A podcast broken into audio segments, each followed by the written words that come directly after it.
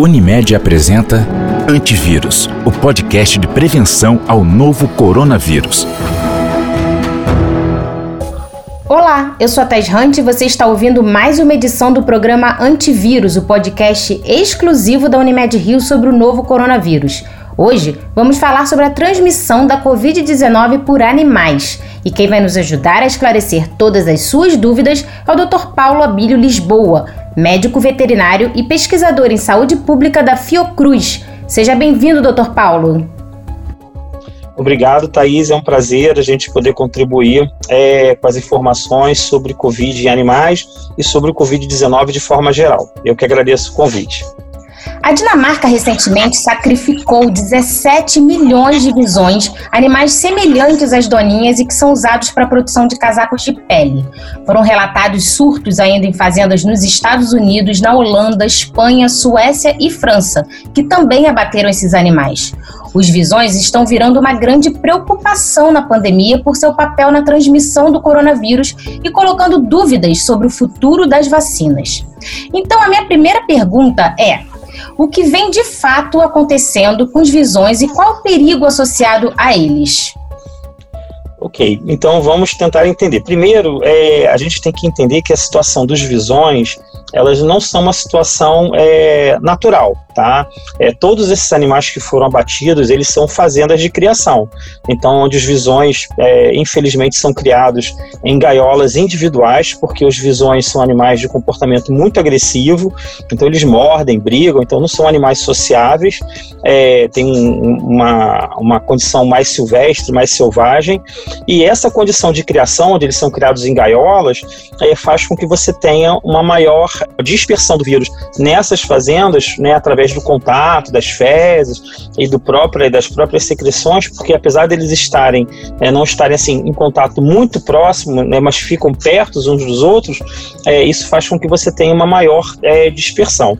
Então não é uma condição natural. Então a, nós entendemos que as medidas sanitárias que foram tomadas, elas são importantes porque existe a possibilidade de transmissão é, do coronavírus que circula nos visões em pessoas, é, principalmente na Dinamarca, lá na região de Jutland, que é onde foram feitos esses abates, é, cerca de mais ou menos 40% da população dessa região apresentavam é, pelo menos é, uma, um, uma cepa associada a visões.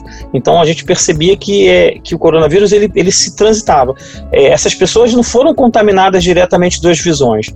É importante a gente alertar que Covid-19, pessoas pegam Covid de pessoas, mas talvez os trabalhadores, por um contato muito mais próximo ali, possam ter pegado, né, possam ter adquirido Covid-19 e automaticamente podem ter transmitido para outras pessoas. Mas, em um olhar é, assim, de saúde, de uma maneira geral, a gente é, tem o alerta, mas não tem uma preocupação muito grande, entendendo que isso não é uma condição natural. Mas, obviamente, as medidas sanitárias são importantes. Então, é, a Holanda, principalmente, assim, já é, fez um programa para acabar com todas as fazendas de visões é, até 2021, né? Era um plano que ele já tinha para acabar com esse tipo de criação até 2024, então ele antecipou para 2021 e é uma tendência mundial de acabar com esse tipo de criação de pele, né? Tendo um, um, uma condição de que não é uma coisa bacana, né? Você criar animais para poder tirar a pele, né? Então é, é, ruim de uma maneira geral. Então nós acreditamos que é, isso não é uma condição natural é, de disseminação viral e aí as medidas que foram feitas são sanitárias no sentido de diminuir a dispersão e fazer lockdown para extinguir o vírus naquelas regiões. Agora, o governo da Dinamarca alertou que a eficácia de qualquer vacina futura pode ser afetada pela mutação do vírus encontrada aí nesses visões. Recentemente, diversas vacinas mostraram uma eficácia alta né, contra a Covid-19. Isso pode mudar por causa dessa mutação?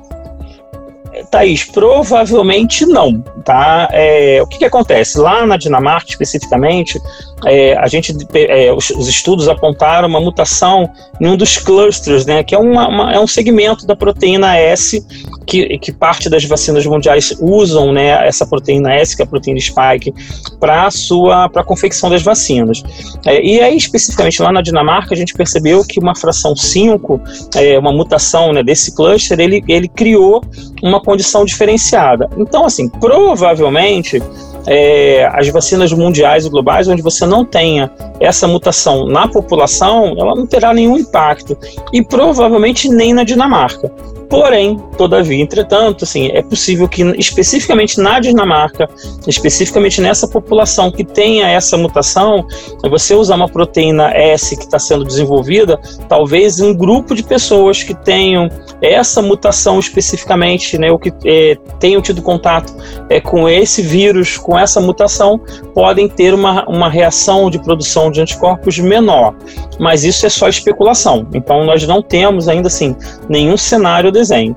O que a Dinamarca fez foi uma coisa errada, porque ela, ela, ela cria é, um, um estado de, de alerta, de pânico, é, em relação a uma coisa que ela não tem certeza e também é que não é real. Né? Então, assim, ela está falando de um problema local, é, dizendo que as vacinas serão afetadas. Isso não é verdade.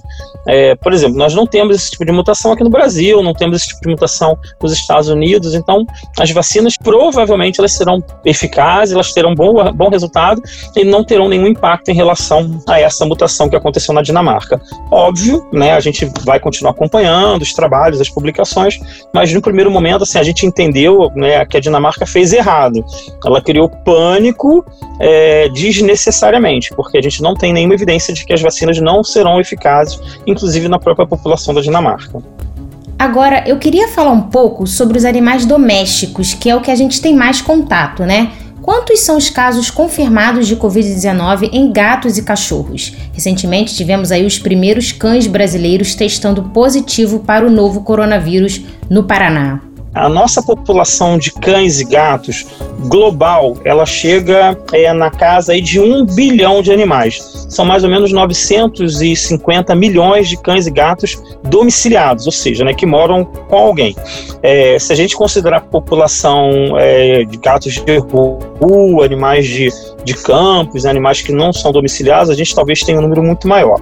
É, desse universo né, de quase um bilhão de animais, né, só para a gente comparar, a população global é de 8 bilhões e nós temos quase um bilhão de animais, cães e gatos domiciliados. É, dessa, desse, desse universo de um bilhão de animais, nós tivemos aproximadamente 35 relatos, ou seja, ocorrências em, de Covid em animais. E tivemos mais ou menos 20 em cães e gatos, né? Começamos com dois casos na China, logo no início da pandemia, depois nós fomos tendo casos né, é, em vários locais, é, na França, nos Estados Unidos, na Inglaterra. Então, assim, nós fomos pontuando é, pequenas ocorrências, né, sempre de animais é, que viviam com tutores é, que estavam infectados com Covid, é, e aí nós fomos assim, relatando. Então, isso representa um universo muito pequeno, é menos de que 0,01% da população de cães e gatos. Então, apesar deles testarem positivos, porque eles estão em contato com pessoas, e obviamente né, todas as espécies que têm receptores do tipo AC2, que é o receptor que o Covid, né, que o SARS-CoV-2 é, se liga, e quase todos os mamíferos têm esse tipo de receptor, né, isso torna as espécies suscetíveis a se infectarem, o que não quer dizer que esses animais façam a doença Covid-19. Especificamente no Brasil, nós tivemos três relatos né, nós tivemos é, o relato de um gato no Mato Grosso, que foi no, no, nesse mês, né, no final do mês passado para esse mês, e tivemos agora no Paraná, a partir da pesquisa também é, de um ensaio é, nacional Agora, cães e gatos podem transmitir a doença para humanos? Pessoas pegam Covid de pessoas. Então, os animais eles não têm, não, não configuram um risco é, para a população global é, de transmissão para pessoas. De uma maneira geral, a gente entende que essa transmissão é improvável e, e, e assim, né, não, não configuraria um risco para a população efetiva. E ao contrário, as pessoas podem passar Covid para os animais domésticos. Então, foi assim que eles pegaram. É, todos os relatos é, de transmissão em animais, eles aconteceram dos tutores ou dos seus tratadores para os animais. Então, os relatos do zoológico lá nos Estados Unidos, é, dos dois tigres e dos três leões que aconteceram, é, e todos os outros relatos em animais, cães e gatos, eles sempre aconteceram efetivamente é, dos tutores que estavam infectados para os seus animais. E as pessoas, nesse caso, então, devem continuar abraçando e beijando seus animais? O que é recomendado hoje? Então, o que, que nós temos recomendado, e é uma recomendação tanto da Organização Mundial de Saúde, como das associações de animais, de uma maneira geral, né? É assim, pessoas que estão doentes, ou que estão infectadas, ou que estão, estão positivas para a Covid-19, elas devem evitar um pouco o contato direto com animais, para ela não infectar o animal. É, apesar dos animais não ficarem doentes, né, a gente tem relatos de animais que podem perder o apetite, que podem perder o cheiro. É, nós tivemos é, nesse universo todo um, é, um gato que morreu de Covid-19. Ele já tinha uma doença imunossuprimida, uma imunossupressora, é, e acabou pegando a doença. Se você está infectado, é, se você está no momento, né, naquela janela de transmissão, ou seja, de dispersão do vírus no ambiente, é, é recomendado que você não tenha contato com seus animais. Lógico, né? É, isso não quer dizer que você vai abandonar o seu cachorro, o seu gato. É, e se você mora sozinho com ele, obviamente você vai ter que ter contato, você vai ter que botar comida, vai ter que botar água. E aí as recomendações são as mesmas de saúde. Use a máscara, é, lave a mão antes de colocar comida, é, evite colocar a mão no olho, colocar a mão na comida, né? Ou na água desses animais, é, para que você evite a transmissão é, sua, né? Para o seu pet. Tá. E então, nesse caso, assim como a família, os cães e gatos também devem ficar em quarentena, isolados, como você já falou, né? Isso, é, é, o ideal é que você faça a quarentena de pelo menos aquela janela de 15 dias. Tá. E os passeios com os animais domésticos são muito importantes para manter eles ativos, né? Como é que as pessoas podem substituir esses passeios no caso da gente entrar aí numa segunda onda, né, que está se falando tanto, e medidas como o isolamento voltarem? Ou até mesmo para as pessoas que hoje preferem ainda ficar em casa, especialmente quem é do grupo de risco. Qual é a sua sugestão? Então, é, assim, é, o cães, é, é, gatos não tem esse problema porque eles estão muito acostumados a ficar em casa, né? Mas os cães, eles gostam de ir na rua, eles têm esse comportamento. Então, o que a gente recomenda é que você, se tiver aqui com o seu cachorro à rua, que você escolha um horário é, de menor movimento, então vai um pouco mais cedo, ou espera um momento que você tem. Você evite, principalmente, é, levar o seu cachorro em lugares que tenham muitas aglomerações, então aqueles parcões, né? Aqueles lugares onde você tem muita, muito, muitos animais juntos, naquele momento, ou evitar que você vá a áreas, né? Ah, eu vou ali tomar um chopp com o meu cachorro na pracinha, no barzinho, onde tem muitas pessoas pessoas, você evite esse tipo de comportamento para você evitar o risco de contaminação. E, obviamente, assim, considerando que o cachorro ele anda com a pata no chão e que ele está sempre em contato ali muito com o solo, é, antes de você voltar para casa, você pode usar um panozinho úmido com, né, com água e sabão, um desses lencinhos umedecidos é, base de álcool isopropílico para que você possa efetivamente fazer a limpeza das patinhas é, e do focinho, principalmente, é, antes de entrar com ele em casa. É importante evitar o uso de álcool 70 é, nos cães e nos gatos, porque o álcool ele naturalmente é mais abrasivo para a pele dos cães, então pode causar algum tipo de reação alérgica. Mas esses paninhos, esses lencinhos umedecidos, uma, uma flanela com, com uma, com uma substância, com um sabão neutro, ela já é suficiente para poder eliminar é, o coronavírus. Aí, e se o animal ficar doente, com febre, por exemplo, que inclusive é um dos sintomas né, do coronavírus, qual é a recomendação? Então, a recomendação é, é, apenas assim: procure veterinário. Como esses animais efetivamente não têm é, grandes relatos de fazer a doença física, de fazer a doença Covid-19, a recomendação é que você apenas é, observe. Se você precisar, procure o serviço veterinário, né, o seu veterinário que te faz a sua assistência, que tem o seu trabalho, que você leva para vacinar. É, todas as clínicas veterinárias, é, desde o início da pandemia, têm trabalhado de forma normal, é, procurando orientar e apenas você faça é, o acompanhamento. É, nós não temos é, relatos efetivos de que os animais fazem a doença Covid-19. Nós tivemos basicamente é, sete, oito relatos de cães e gatos é, que tiveram a doença e sempre com sinais muito brandos e muito leves e com cura espontânea. Não precisaria dar nenhum tipo de remédio para eles. Tá. Agora, uma coisa que pouca gente sabe, né, é que existe o coronavírus canino e também o felino. Eu mesma só fiquei sabendo quando estava fazendo a pesquisa para essa entrevista. Você poderia explicar para a gente a diferença entre o coronavírus humano e esse outro tipo de coronavírus, por favor? Perfeito. Então, assim, a gente precisa falar que o grupo de coronavírus coronavírus, eles são representados por quatro famílias: os alfa, beta, delta e gama coronavírus. E são coronavírus que já habitam é, espécies mamíferas, né, é, de forma global. É, o coronavírus canino e felino, eles representam e pertencem à família dos alfa coronavírus, que são vírus que têm quadros normalmente entéricos, ou seja, que causam normalmente vômito e diarreia. São vírus que normalmente eles não circulam é, sanguíneo e têm baixa produção de anticorpos. São vírus considerados normalmente oportunistas e normais nessas espécies. Diferente é, dos beta coronavírus, que são os vírus que causam síndromes respiratórias graves em pessoas. Então, isso aconteceu com SARS lá no início é, do século XX, depois com MERS, que foi o vírus também é, da mesma família, e agora com SARS-CoV-2. Então, são grupos, são famílias diferentes.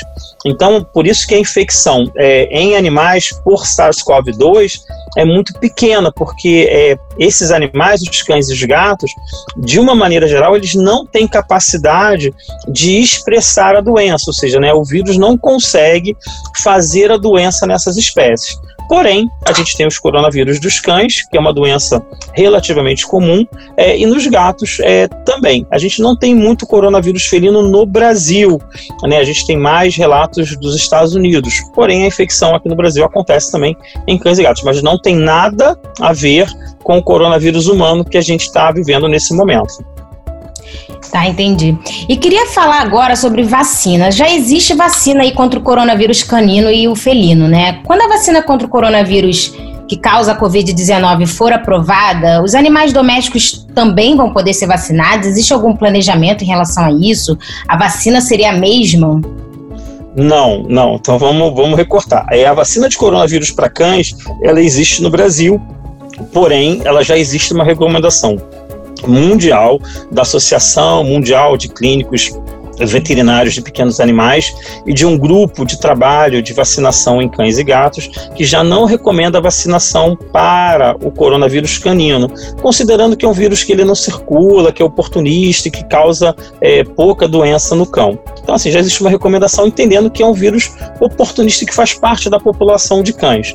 É, a vacina para coronavírus felino, é, o problema do coronavírus felino é que ele, alguns gatos, né, é, fazem uma mutação do coronavírus felino, que não tem nada a ver com o coronavírus humano, é, e aí eles fazem uma, um quadro grave que o gatinho vem a óbito normalmente, né, por conta das complicações. É, e aí existe uma vacina que normalmente também é feita, nós não temos essa vacina no Brasil, só nos Estados Unidos. É, a vacina que está sendo desenvolvida é, agora, né, que a gente está entrando na fase final dos testes e que vai ser utilizada na população provavelmente a partir de janeiro, fevereiro, né, esperamos isso, que isso aconteça, ela é uma vacina para pessoas, ela é uma vacina desenvolvida a partir de um beta-coronavírus, né, do, do, vírus do SARS-CoV-2, e que não será aplicada em animais, nem tem indicação para ser utilizada em animais. É uma vacinação para a população humana, é uma vacina específica para pessoas.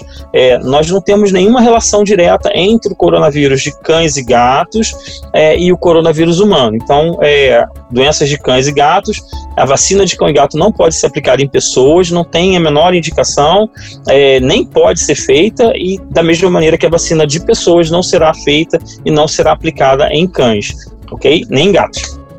É, mesmo é, sendo o gato e o cachorro pegando a Covid-19, né? Não o coronavírus canino ou felino, mas o coronavírus humano, né? Porque você disse que temos alguns casos aí de, de coronavírus humano circulando nessa população poucos, mas temos. Também não seria o caso de, de ter, de serem desenvolvidas vacinas de Covid para animais domésticos. Em princípio, não. É, nós não temos é, efetivamente nenhuma indicação é, da transmissão ou da disseminação da doença em cães e gatos.